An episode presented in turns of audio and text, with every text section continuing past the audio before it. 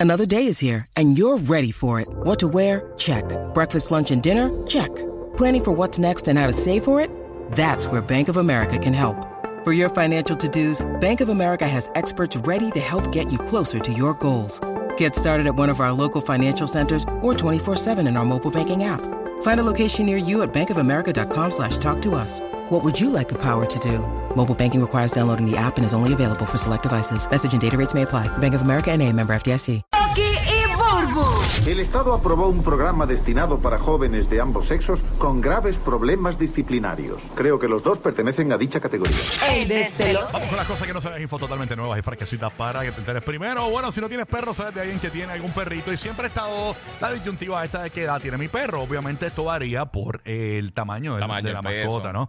Y el peso y toda la cuestión. Pues mira, eh, ahora mismito, eh, la, y no, no ahora mismito, esto creo que fue el año pasado, según la Asociación de Medicina Veterinaria, han creado una nueva fórmula eh, recién actualizada para medir la edad de tu perro. Tú sabes que antes, el primer año contaba como uno y creo que después le eran nueve, ¿verdad? Siete no eran. Uno, Eh, es siete. dependiendo, dependiendo Ah, del- Ajá, dependiendo, ¿no? Pues Sí. ahora, Eran 16. Ah, no, ese es el gato. el gato. por eso, yo no estoy muy claro de cómo era antes. Yo sé que empezaba en uno y de ahí entonces eh, eh, venía otra cifra, que no sé si eran siete o nueve, nada. La cuestión es que ahora eh, esto ha cambiado y es que ahora el primer año de tu perro son 15 años. Luego el segundo año son 9. Sí. Y el tercer año, cuarto y quinto año, todos los años que vienen por ahí, le vas a sumar 5. O sea que si tu perro básicamente pues tiene, eh, pues, ponle 3 años de, de vida natural, pues tiene 28, 29 años. Obviamente depende el tamaño del perrito. Sí. Por ejemplo, en el caso de, de un perrito eh, mediano, eh, pues si el perrito tiene 3 años naturales, pues tiene 28 años.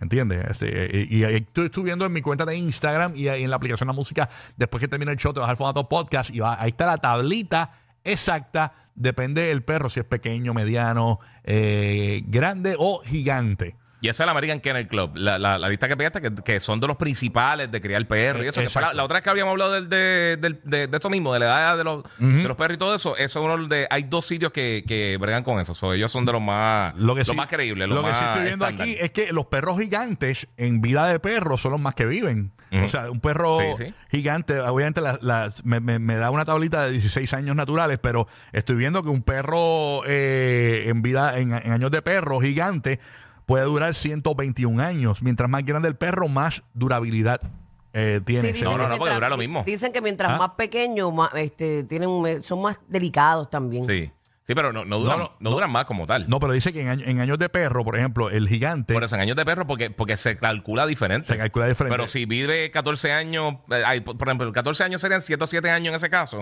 y un perro pequeño serían 72. Pero Ah, Mire, bueno, si usted está tan ¿entiendes? perdido como yo, usted le celebra el cumpleaños su perro todos los Exacto, meses y exacto, ya, y ya cuadra está, la Y ya, caja. y ya. ¿Cuándo es el cumpleaños de tu perrito? Ese, yo uno en octubre. Octubre. Ah, el mío es, la mía es Octubre algo. junio 3, una cosa de esa. Junio, junio 3. Yo ni sé, yo ni sé. Yo nunca había sabido uno. No. ¿Tú no tienes perro? Yo he tenido perro. El, el último perrito mío murió hace como 8 años, creo que fue algo así. Pero nunca me supe la fecha de, de cuando nacieron ni nada. Ah, yo lo sé porque me- en los papeles me lo pusieron ahí. No me acuerdo. De, de la perrita. Le celebramos el cumpleaños. y celebra todo. así?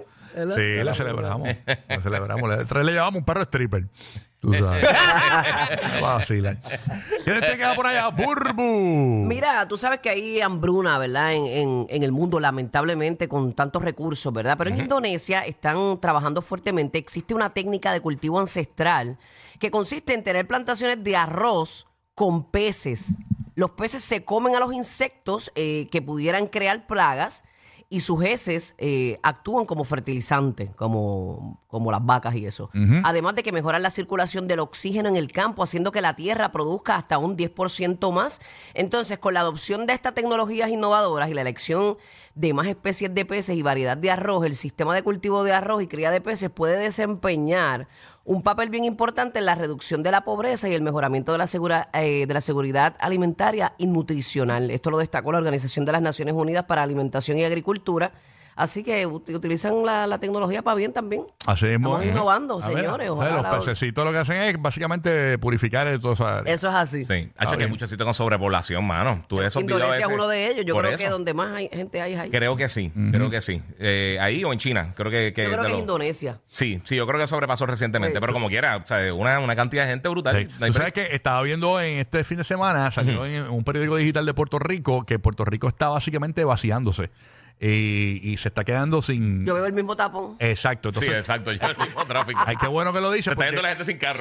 Pero qué bueno que lo dices, porque una persona escribió eso mismo. Ajá. Eh, Diache, pero que los tapones no bajan. Pero eh, una persona le contestó, y pu- puede tener razón, y dice, pero es que estás mirando la ciudad.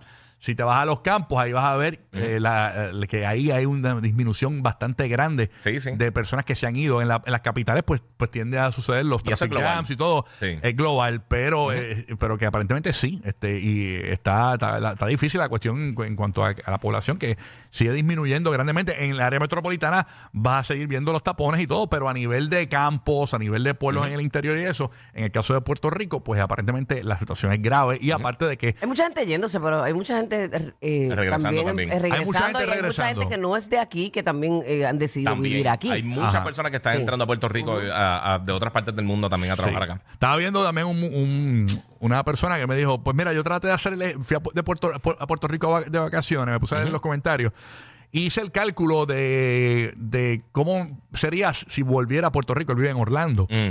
y él dice, pues son 200 dólares más. Eh, obviamente eh, el, el- La calidad de vida. el impuesto verdad el IBU este que le, que le ponen a la gente en las Sí, compras es, sí. es matador me di cuenta porque tú sabes que yo en Puerto Rico y en la Florida también lo hacen cuando vienen los back to school ellos quitan los, los IBU. Sí. y, mano, los otros días fui a comprar uno, un regalo, ¿verdad? Para un para mí de cumpleaños. Le compré unos tenis y me cobraron exactamente lo que decía el precio marcado. en- Antes que uno iba con el dinero contadito y Sí, todo, yo me acuerdo, mano. uno ¿Te con el chamaquito, uno Algo costaba "Esta, mira". 60 y son 60. Ajá. No, pero es un clavazón eso Sí, IBU. Clavazón Y bien yo te digo una cosa, eh, ahora que vienen las elecciones, yo sacaría mi tarjeta electoral si en algún momento algún político promete que va a quitar el IBU. Aunque me lo prometa y no me lo cumpla, pero que lo prometa. Porque nadie lo... Yo creo que lo han prometido ya varias veces. No, no, nadie lo ha prometido. eh, el, día, el día que venga y diga categóricamente, voy a quitar el IBU, no, engáñame, engáñame, engáñame todo el cuadrenio, pero si me lo prometes, te saco la tarjeta de Yo voto. siempre he pensado que sería, yo siempre he pensado que es mejor que todos los artículos que tú compres y todas las cosas que tú gastes que tengan impuestos más altos y entonces no tengas que estar con las estupideces de estar pagando una Mira, final de año. yo me compré, hablando de tenis, yo me compré unas tenis en Puerto Rico. ridículo. Me compré unas tenis en Puerto Rico. No, fue unas chancletas Adidas. Sí. Me las compré, eh, me las compré en Puerto Rico. Y me las compré en Nueva York. Y por el IBU en Nueva York me salieron más baratas. Sí. Wow. Por eso es que mucha gente compra compra online, mucha gente no. compra cuando va a viajar. Es terrible. Bueno, Puerto. Rico está muy, muy Sí, sí, costoso, está- está demasiado ridículo. caro. Demasiado clavazón, clavazón. ¿Qué es la que hay, Kiki? Mira, mano, esto es un estudio que hizo la, la gente de Harvard, el Harvard Business Review. Entonces, es un estudio bien particular y de, de verdad me, me estuvo bien curioso. Porque tú sabes que siempre en, en los diferentes trabajos hay, hay, hay gente tóxica. Pues ellos No. encontraron. Ah, ¿Cómo va a ser? Aquí no, aquí no, aquí todo el mundo No, es bien no, chévere, nunca, por nunca, eso yo nunca. me voy antes que lleguen.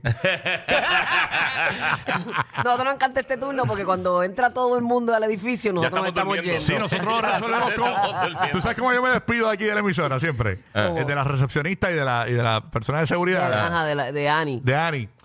Eh, le digo eh, buenas y adiós. buenas y adiós. Ya tú Ay, sabes. qué mal. Bueno, nada, pues ¿qué mira, estabas ellos diciendo? encontraron que es peor para una empresa o para un lugar de negocio contratar a un trabajador tóxico bien, de, de bien alto calibre. Es una persona que trabaje brutal y haga todas las cosas. Esa persona te hace más daño que contratar a dos personas que no sean tan buenas en lo que están haciendo, pero que cooperen con el, con el, con el flow de trabajo. Es al igual que las personas de Es que la confianza. actitud es todo, mano. Sí. Es igual que 100%. quizás tú puedes contratar una persona eh, que no tenga las habilidades de un experto, pero si es de tu confianza, vale mucho más.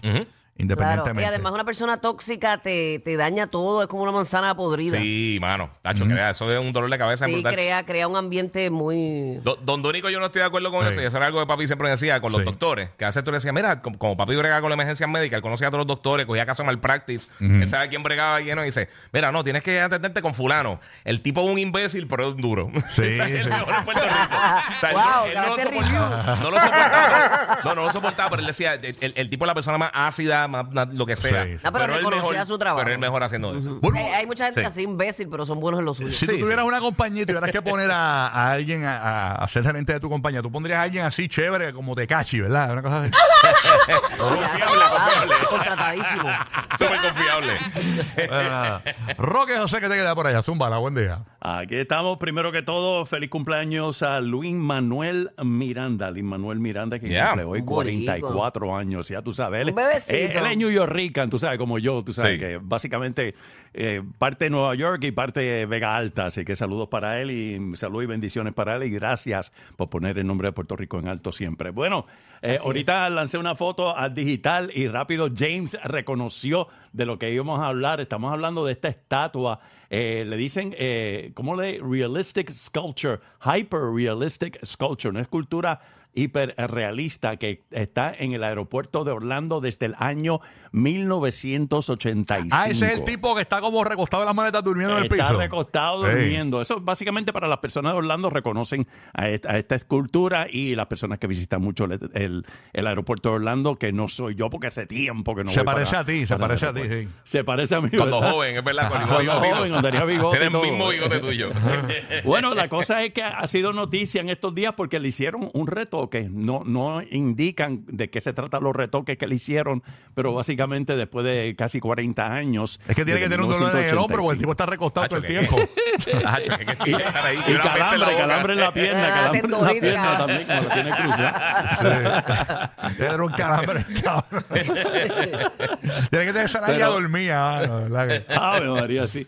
Y, yo entonces, eh, desde 1985 está esta escultura en el aeropuerto de Orlando. Pero Yo nunca la he visto. Dije, Ni por yo. eso, que hay mucha gente que nunca lo ha visto. y Yo, por lo menos, nunca lo había Lo visto. que pasa es que Yo depende de la siempre salgo ahora a buscar las maletas y me voy. Pero, Exacto. pero yo le eso está en el mismo medio allí del atrio, ¿verdad? A lo mejor Sí, me- pienso me- que es una persona. Ah, bueno, lo que pasa es que ahora cambiaron el terminal. El, el- eh, eh, si- cuando ibas al terminal B, eh, pues básicamente pues, pues lo veías mucho, pero ahora, como nosotros estamos viajando mucho por JetBlue, llegamos al terminal C. Pero eso lleva un montón de años. Sí, lleva muchos años ahí. Por eso Sí, nunca. Yo ni sabía que eso lo he estaba visto, ahí. yo lo he visto, yo lo he No visto. tenía ni idea que eso estaba ahí.